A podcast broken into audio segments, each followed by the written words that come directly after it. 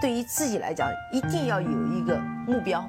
一个企业，它真的要对什么人负责任？嗯，要对社会负责任，嗯，对员工负责任，对股民负责任。这个三个责任，一个国家的发展，实体经济是永远是是顶梁柱。各位好啊，给你一个真实生动的格力电器，我们给的比你要的多。今天啊，我们与众不同，给大家读一篇。很有意思的文章。我们以前呢都是说格力这个公司多么优秀，它的产品多么过关，它的整个的财报呢多么漂亮，整个分红多么慷慨。但是我们很少呢从一个侧面去看一看，在格力工作的人员他对格力工作的这些反馈。那我是从知乎呢看到了一个点击率非常高的一个帖子。我是觉得在这种几万人的员工里面呢，会发生各种各样的事情。有的员工在这个公司里面志得意满，有的公司呢在这个公司里面呢有点。啊，失意落魄，有的公司觉得这个公司是一个特别好的平台，有的公司会认为这个企业是压榨人不吐骨头的一个这种机器。那我们来看一看这个人在格力两年的工作时间里面，他对格力的一些反馈，那有可能会颠覆各位对格力公司的三观哦。我们不妨去听听看。对一个公司，我们其实更多的就是应该去看它的一些可能不是特别好的消息啊。下面是文章的部分啊，他说格力。工作了两年，差不多做了两个完整的大项目。一个是呢是派生，就是刚刚进到格力一个半月呢，就被分配组了，分配进了项目组，负责两个大零件的设计，一个公司旗舰机型的开发。那个是一年左右的时候进去的，负责一个零部件二十个零件左右啊。对一个做结构设计的呢人来说，一开始就能进入项目组，成长确实是非常快，而且手板基本上是可以随便做的，来验证自己的方案。什么叫手板呢？就是整个手工做的这种模板呢，包括模具啊。一个旗舰柜机的一套手板大概二十万左右吧。这一点呢，格力的投入确实是。很大的是很多的小公司都没有办法去比的。还有一个数据啊，一点都不夸张啊，因为旗舰机的缘故呢，我作为申请人的专利项目大概有一百一十项，也是感谢各个项目组的兄弟们啊，自己为第一发明人的专利大概有十四项，七个发明，七个实用新型。虽然。可能这些专利都不是很值钱，但是放在简历上还是很好看的。面试的时候，面试官的表情都有一些复杂，特别是一些小公司的。说这两点呢，是想告诉各位，格力呢确实是一个大平台，制冷行业的好多标准都是格力定的，所以好好做事儿的话，会成长很快，简历也会很好看。总觉得公司的负能量太多，同事呢在一起私下基本上都是抱怨和吐槽，而我信奉的是。你如果不喜欢它，就应该去改变，改变它。如果不能改变的话呢，就应该想办法去适应它。不能改变和不能适应的话，那可能你就要离开它。抱怨呢，除了影响自己的情绪和别人的情绪，一点用处都没有。下面我们就来看看他两年在工格力工作的一些经历啊。一四年毕业，校招来到了格力，刚提了离职，目前。正在走流程的过程中，所以呢也有了时间，正好就过来回一回这些帖子和问题，可能有点乱，大家呢就将就着看。先说三件事情吧，按照时间线来看，第一呢就是去年六月份，格力要表示要回馈股东，拿出了九十四个亿的现金分红，一比一的比例，就是你手里有多少格力的股票，就给你分派多少格力的现金。这个就是分红嘛，可能他作为年轻人也不是特别的了解啊，不是一比一了。年底呢，员工被告知效益不好，年终奖要减少，根据每个部门的 KPI 降低百分之十到百分之三十不等。第二呢，应该是九月份，格力的第一代手机出来了，首批的产量在八万台左右，在格力商城上市的一天就被下架了。然后呢，改为内部员工自愿购买。我所在的部门三百人左右，买了将近一百台。项目组长和科室主任是强制购买的，中层干部也是有指标的。第三，今年要收购一个新能源的公司，就是指银龙啊。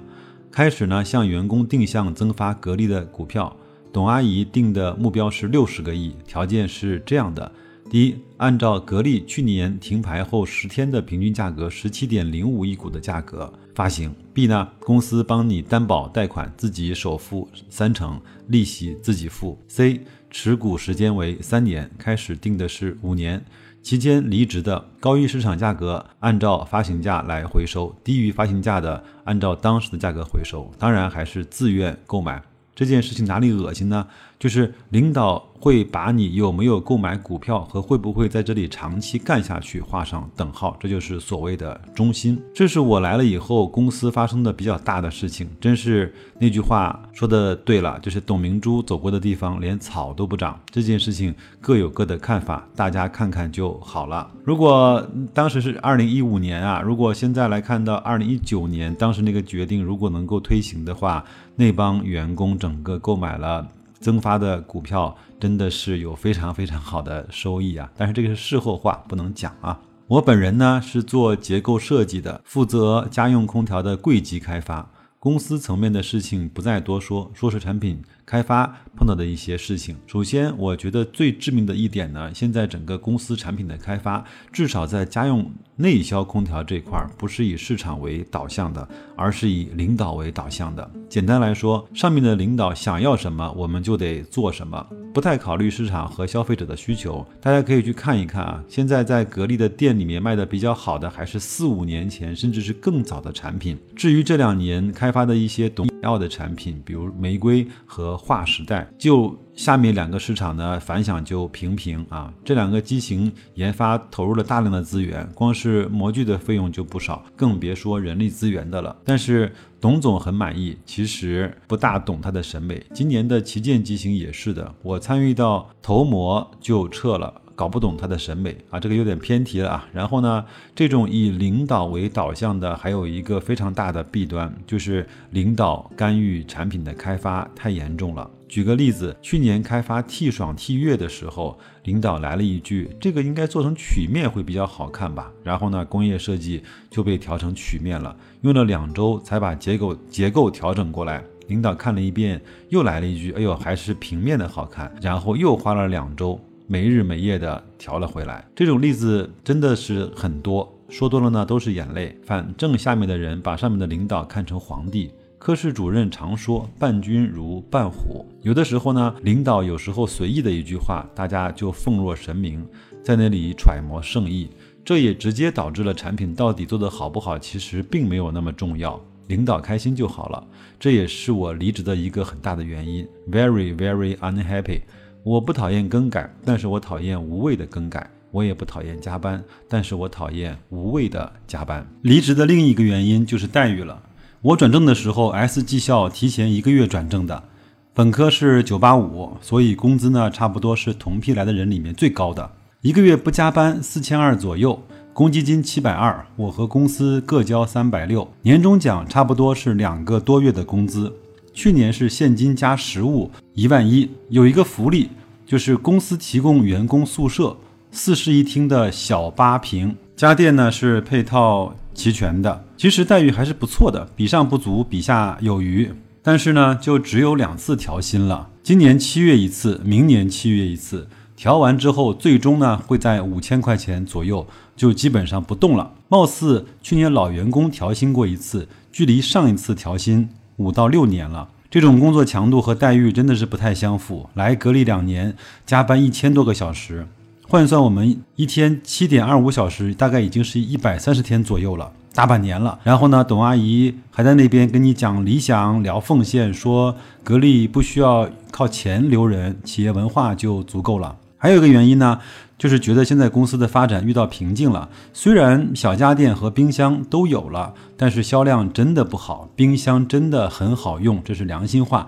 貌似呢，主要销售还是靠家用空调所撑着，这个质量也真心好。虽然有的造型稍微丑了一点。去年在家用空调的市场占有率呢，都快到百分之五十了，快到垄断线了。公司的销售额还是降低了四百多亿，从一千四到九百多。这个指的是两千一五年啊。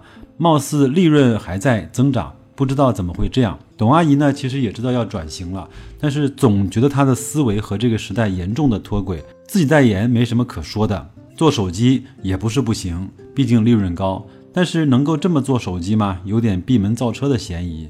一代手机是彻彻底底的失败了，就当试水了吧。马上要出二代了，留待市场的检验吧。要走了。如果说格力还有什么值得我留恋的，可能就是这群小伙伴和珠海的云彩了。大家一起从学校毕业来到这里，基本上都是同龄人，所以相处起来毫无压力。大家上班约球、约火锅、约早茶、海边露营，各种。珠海的云更是没得说了，随便来几张手机拍的，没有经过后期的处理。珠海一年三百六十五天里，能有三百六十天是这种天气，都是这样的。剩下的五天呢，因为刮北风，你们懂的。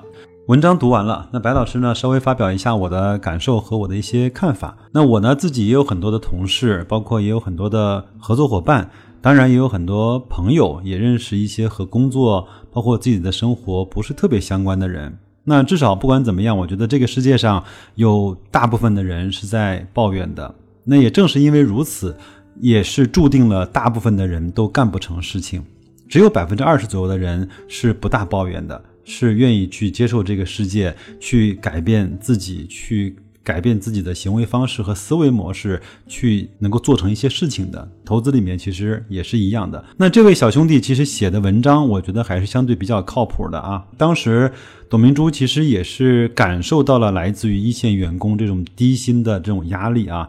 那他从一七年、一八年一直在给员工去加薪，那每次加了一千块钱，对吧？会给那个一线安装格力空调的安装师傅每一台安装是加了一百块钱。那我们首先不来看他这个大的体制，他兑现的和承诺的速度怎么样？因为我也看到很多论坛里面对这个是有一点点微词的，但是至少他对外宣布了这个事情，他就一定会用他的方式去兑现它和去对承诺它。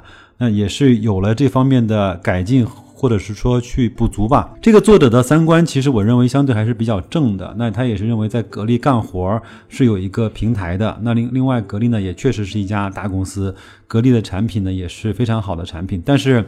请各位相信的是，我们都不是生活在理想国。那只要是有人的地方，它就有阶层；只要人的地方，它就有派别，或者是有山头。只要公司大了，它就有一定有这样那样的问题。格力它也不是一个呃完美的公司。比比方说，领导的话下面就视若神明，然后很多的这个领导的一句话下面就跑断腿。这个在每个公司其实都会有，对吧？我我我讲一个。我的观点就是，如果你们公司吃饭的时候，总归会把那个对着门的那个主宾的位置留给领导，那就说明你们公司在某种程度上已经存在着各种各样的官僚主义了，好吧？这是我的定义，可能有点绝对啊。有时候呢，我就告诉自己，我们生活在这个真实的世界，不可能我们所面对的人是完美的，我们所处的公司是完美的，我们生活的社会是完美的，甚至连很多。东西运行的规则，它都不是公正和完美的。